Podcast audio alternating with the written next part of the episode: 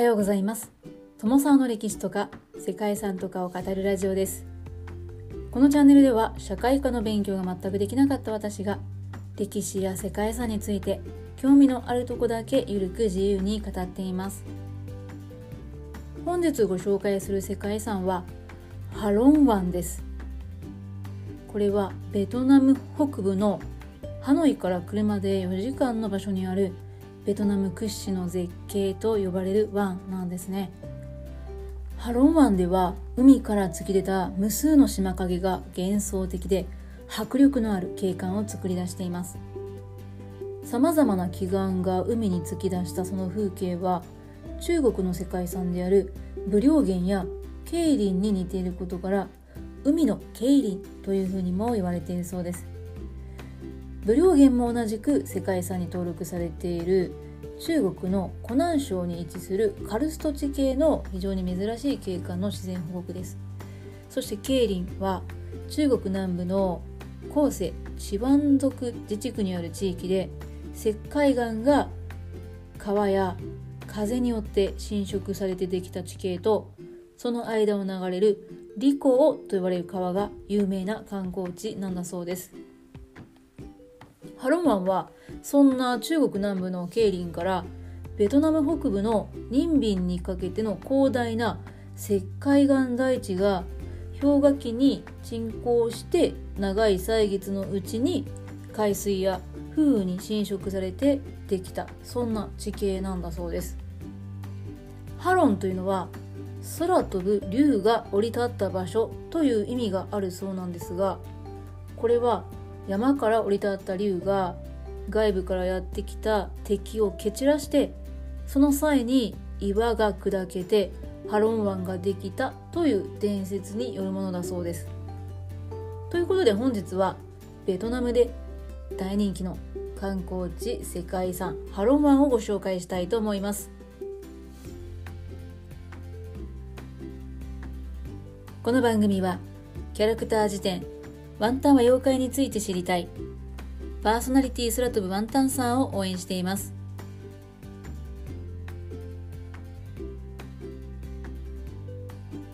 ハロン湾はベトナム北部のトンキン湾北西部にある湾で漢字での表記は下、竜、湾と書きます。かつて中国軍がベトナムに侵攻してきた時に竜が現れて敵を破り口から吐き出した宝石が湾内の島々になったと伝えられています。はい。冒頭でのお話と少し違いますよね。このように微妙に違った伝承がいくつかあるようです。ハロン湾は首都ハノイから 165km の距離に位置しています。面積4万3400ヘクタールで1600を超える島々からなりそのほとんどは人の手の入っていない無人島です。モンスーン林や竹林が生い茂った島は動植物にとっての格好の住処となっていてフランソワリーフモンキーとかファイール・ルトンといった動物の世界でも数少ない生息地としても知られています。石灰岩の柱が連なる海の景観が見られるんですけれどもこれは温暖で湿潤な熱帯気候の中で形成されたカルストの成熟した地形に見られるものなんだそうです。この場所で見られる卓越した自然景観の価値は石灰岩のカルスト地形を中心に壮大な柱であったりアーチや洞窟などのさまざまな海岸侵食の特徴を示しているという点です。これによって雄大な自然景観が形成されて多くの人を魅了しています。そんな石灰岩のカルスト地形では長い時間の経過とともに海の交代と侵食が繰り返されて石灰岩の塔や島が横に削られて海の侵食によって変化した塩水法や孤立島の集まる景観が生み出されました。数々の奇岩は海中に堆積した石灰岩が一度隆起して長い年月をかけて風や波の力で侵食されたものです。こういった経緯で生まれた景勝地は世界に複数あるんですけれどもハロン湾は後に再び海となって一部が海に沈んでしまったという点で他ではあまり類を見ないそんな景色の広がる湾となったそうです。またカルソの表面にできるくぼみをドリーネというんですけれどもこのドリーネからできた湖も多くあるそうで潮の満ち引きを感じられるというのも特徴的なんだそうです。ハロン湾は海の浸食によるカルストの珍しい地形過程から生まれた洞窟やその他の地形など多様性があってカルスト地形の形成過程を大規模かつ長期間にわたって観察することができる世界で最も完全かつ広い場所を提供しています。ハロマンは自然が作り出した壮大な海の景観で高い自然度が保たれていて長い間人々に利用されてきたにもかかわらず深刻な劣化が見られない。ここも非常に価値のあるところなんだそうです。水墨画のように幻想的な風景が広がるそんなハローワンなんですけども水平線から大小2000の奇岩が突き出して壮大な地球の神秘を感じるそんな場所なんですね。カットバー島と呼ばれる島以外の島は現在は無人だそうですが約7000年前の新石器時代にはわずかに人が住んでいたということも分かっているようです。そして数世紀前までは海賊の隠れ家として利用されていたりモンゴル帝国の侵攻の際は軍事的に利用されてきた。そんな歴史も持っている。そうなんですね。美しい光景の見られるハロン湾は数多くの奇岩や島が点在する世界でも珍しい場所でもあります。点在する島々の多くは非常に奇妙な形をしていて魔法使いとか幽霊とか亀とかシャモといったちょっと変わった名前が付けられているものもあるそうです。ハロン湾で見られる彫刻作品のような島々の景観は太陽の位置によって輝きが変化して雨や霧によってまた趣のある雰囲気を醸しいたします。時間の経過とともにさまざまな表情を見せる景色と神秘的な竜にまつわる伝説がこの世界遺産の魅力をより高めているように感じます。また鍾乳石や石筍が見られる洞窟の島もあるそうです。ハロン湾は中国で有名な景勝地の桂林さながらの景色から海の桂林とも呼ばれていて自然の神秘を感じられる観光スポットとして世界中から観光客が訪れています、はい、やはりハロン湾について調べていると観光情報というのがたくさん出てきましたね。ハノイに旅行する人の9割が訪れるというふうにも言われるぐらい定番の観光地でもあるそうで日帰りから豪華クルーズ船に1泊するプランまでさまざまなツアーが用意されているそうです。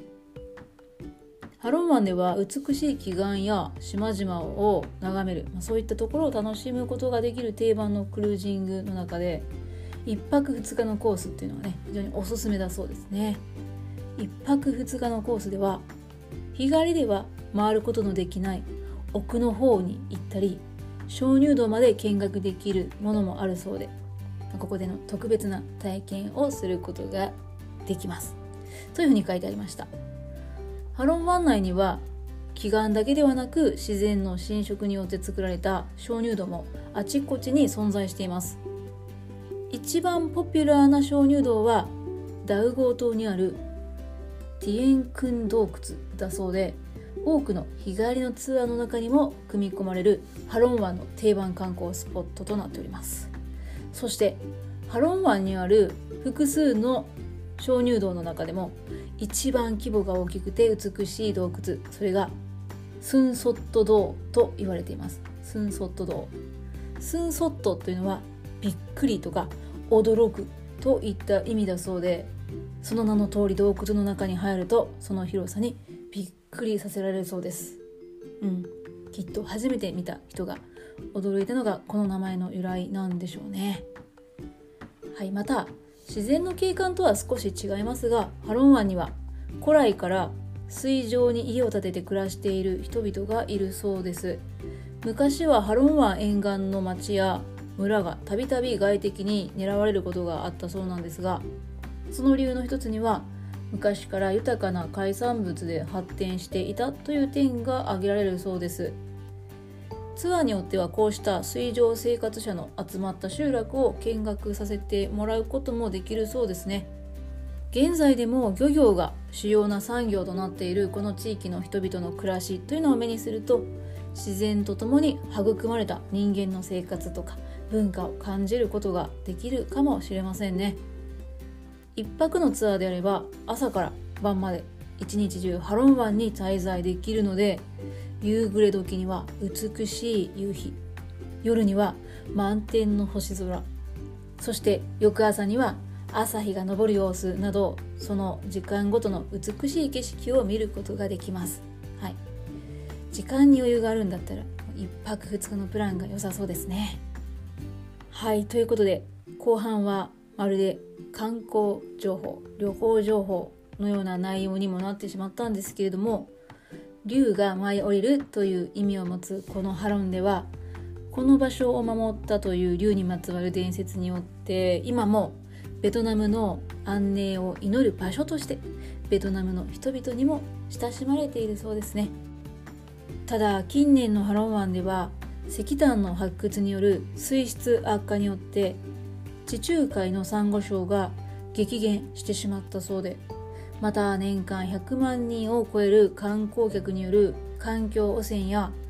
農地の拡大によって生じる生態系の破壊などこういったところが問題となっているそうです。